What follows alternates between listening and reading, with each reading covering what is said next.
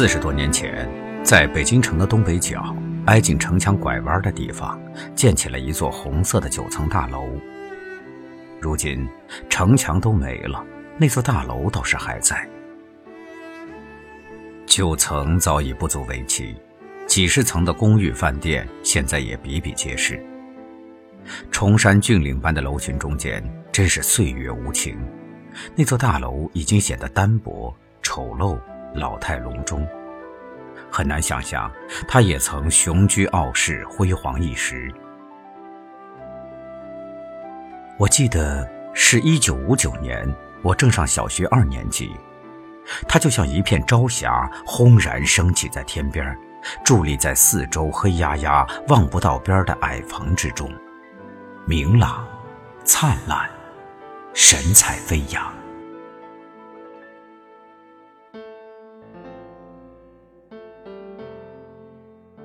在他尚未破土动工之时，老师就在课堂上给我们描画他了。那里面真正是楼上楼下，电灯电话，有煤气，有暖气，有电梯。住进那里的人都不用自己做饭了，下了班就到食堂去，想吃什么吃什么。那儿有俱乐部，休息的时候人们可以去下棋、打牌锻炼身体，还有放映厅，天天晚上有电影随便看。还有图书馆、公共浴室、医疗站、小卖部，总之，那楼里就是一个社会，一个理想社会的缩影或者样板。那儿的人们不分彼此，同是一个大家庭。可以说，他们差不多已经进入共产主义。慢慢的，那儿的人连钱都不要挣了，为什么呢？没用了呗。你想想看，饿了你就到食堂去吃，冷了自有人给你做好了衣裳送来，所有的生活用品也都是这样。你需要是吗？那好，伸伸手拿就是了。甭担心谁会多拿，请问你多拿了干嘛用？卖去？拿还拿不过来呢，哪个傻瓜肯买你的呢？到那时候，每个人只要做好自己的一份工作就行了。别的事儿您就甭操心了，国家都给你想到了，比你自己想的还周到呢。你们想想，钱还有什么用？擦屁股都嫌硬啊！是啊是啊，咱们都生在了好时代，咱们都要住进那样的大楼里去。从现在起，那样的大楼就会一座接一座不停地盖起来，而且更高、更大、更加雄伟壮丽。对我们这些幸运的人来说，那样的生活已经不远了，那样的日子就在眼前。老师眉飞色舞的讲，多余的唾沫堆积在嘴角，我们则瞪圆了眼睛听，精彩处不由得鼓掌，由衷的庆贺，心说：我们怎么来的这么是时候呢？我和几个同学便常爬到城墙上去看，朝即将树立起那座大楼的方向张望。城墙残破不堪，有时塌方，听说塌下来的城砖和黄土砸死过人，家长坚决禁止我们到那儿去。可我们还是偷偷的去，不光是想早点看看那座大楼，主要是去玩。城墙千疮百孔。不知是人挖的还是雨水冲的，有好些洞，有的洞挺大，钻进去黑咕隆咚的爬，一会儿竟然到了城墙顶，到了一些意想不到的地方。那儿荒草没人，洞口自然十分隐蔽，大家于是都想起了地道战，说日本鬼子要是再来，把丫的引到这儿，拼拼拼，怎么样？九层大楼的工地上，发动机日夜轰鸣，塔吊的长臂徐徐转动，指挥的哨声嘟嘟的响个不停。我们坐在草丛边看，猜想哪儿是俱乐部，哪儿是图书馆，哪儿是餐厅。记不得是谁说起了公共浴室，说在那儿洗澡，男的和女的一块儿洗。别神了，谁说的？废话，公共浴室你懂不懂？公共浴室怎么了？公共浴室就是澡堂子，你呀没去过澡堂子呀？哎呦哎呦，你懂啊？公共浴室是公共浴室，澡堂子是澡堂子。我不比你懂，澡堂子就是公共浴室。那干嘛不叫澡堂子，偏要叫公共浴室呢？这一问令对方发懵。大家也都沉思一会儿，想象着，真要是那样不分男女一块洗，会是怎样一种场面？想了一会儿，想不出什么名堂，大家就又爬进草丛，看那工地上的推土机很像鬼子的坦克，便乒乒乓乓的朝那儿开枪。开了好一阵子，煞是无聊，便有人说那些坦克其实早他娘的完蛋了。兄弟们，冲啊！于是冲锋呐喊着冲下城墙，冲向那片工地。在工地前沿看守工地的老头把我们拦住：“ 哪儿来的这么一群倒霉孩子了？都他妈给我站住！”只好都站住。地道战和日本鬼子之类都撇在脑后。这下我们可得问问那座大楼了，它什么时候建成啊？里面真的有俱乐部、有放映厅吗？真的看电影不花钱？在公共浴室真是男的、女的一块洗澡吗？那老头大笑：“哈哈，美的你，怎么是美的你？为什么是美的你呀？”这问题尚不清楚，又有人问了：“那到了食堂是想吃什么就吃什么吗？呃，顿顿吃炖肉行吗？吃好多好多也没人说吗？”老头道：“呵呵，就怕吃死你。”所有的孩子都笑，相信这大概不会假了。至于吃死吗？哼，别逗了。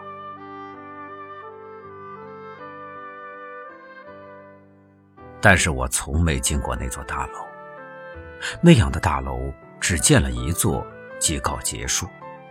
到现在我也不知道那楼里是什么样，到底有没有俱乐部和放映厅，不知道那种天堂一样的生活是否真的存在过。那座九层大楼建成不久，所谓的三年困难时期就到了。说不定是老吃炖肉那句话给说坏了，结果老也吃不上炖肉了。肉怎么忽然之间就没了呢？鱼也没了，油也没了，粮食也越来越少，然后所有的衣食用物都要凭票供应了。每个月。有一个固定的日子，在一个固定的地点，人们谨慎又庄严地排好队，领取各种票证，红的、绿的、黄的，一张张如邮票大小的薄纸。领到的人都再细数一遍，小心地掖进怀里，嘴里念叨着这个月又多了一点什么，或是又少了一点什么。都有什么，以及都是多少，已经记不清了。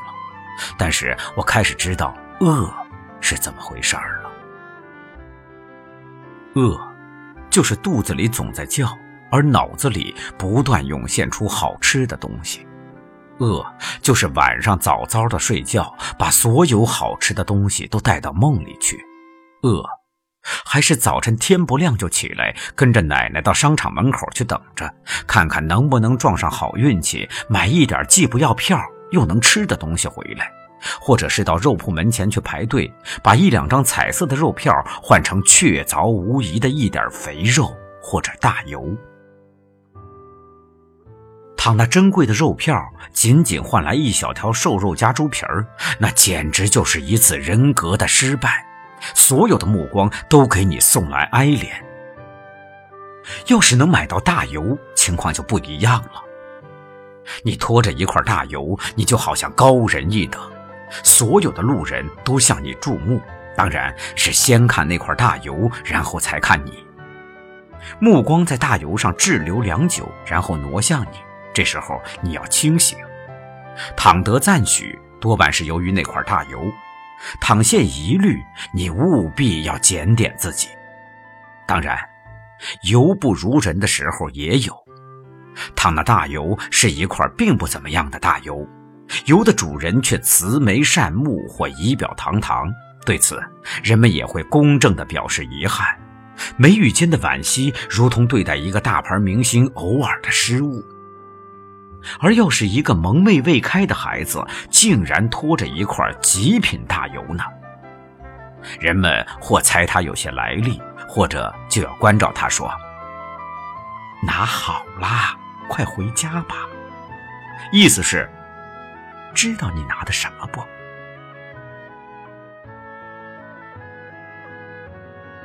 实在说，那几年我基本上还能吃到八成饱，可母亲和奶奶都饿得浮肿，腿上、手上一按一个坑。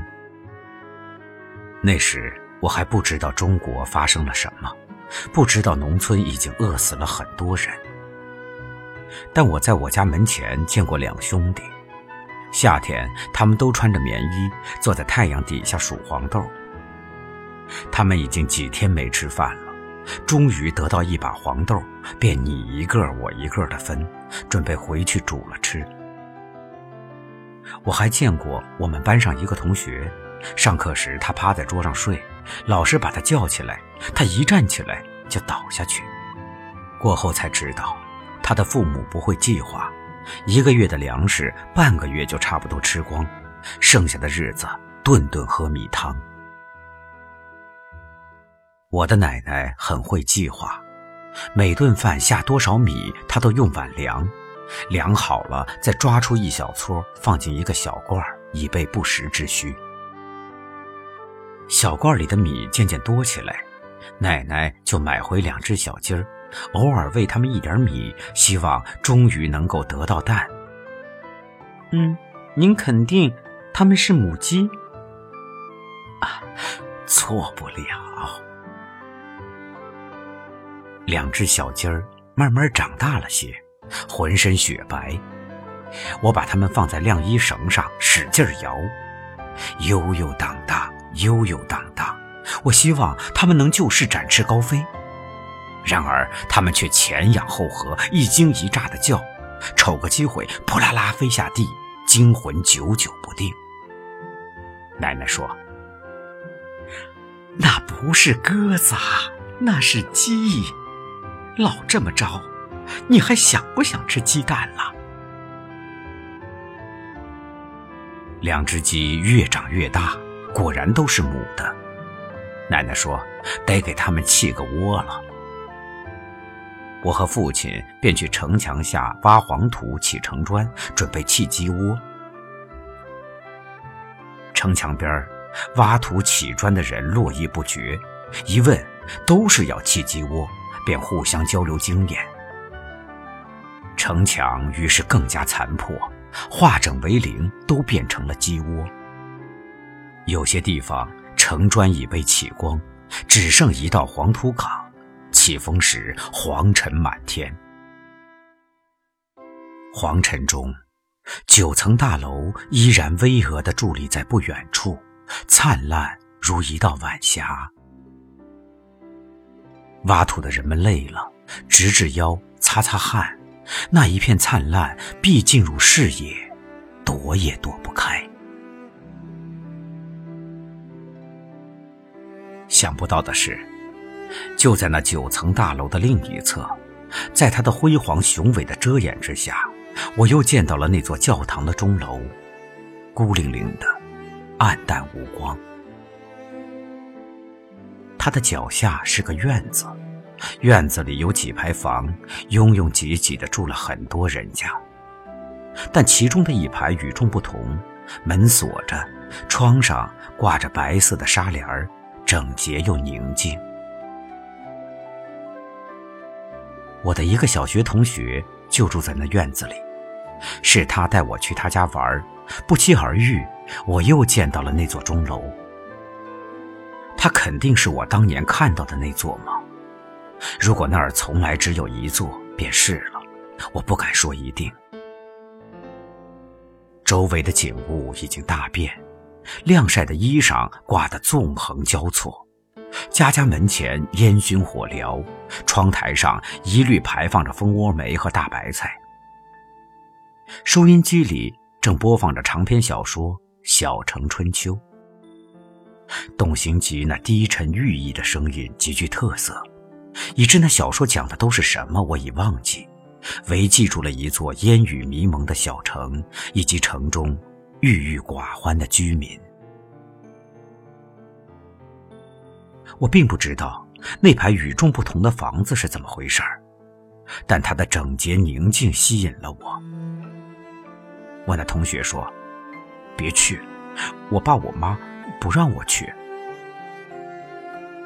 但我还是走近他，战战兢兢地走上台阶，战战兢兢地从窗帘的缝隙里往里看。里面像是个会议室，一条长桌，两排高背椅，正面墙上有个大镜框，一道斜阳刚好投射在上面。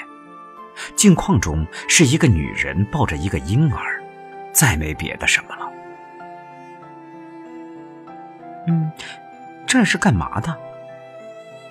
不知道，我爸我妈从来都不让我问。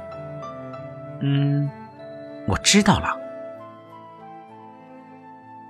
是我知道了，镜框中的女人无比安详，慈善的目光中又似有一缕凄哀。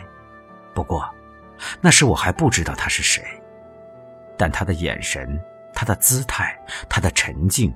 加上四周白色的窗帘和那一缕淡淡的夕阳，我心中的懵懂又一次被惊动了。虽不如第一次那般强烈，但却有久别重逢的喜悦。我仿佛又听见了那钟声、那歌唱、脚踩落叶的轻响，以及风过树林那一片辽阔的沙沙声。嗯，你知道什么了？我也不知道。嗯，那你说你知道了？我就是知道了。不信拉倒，不信拉倒。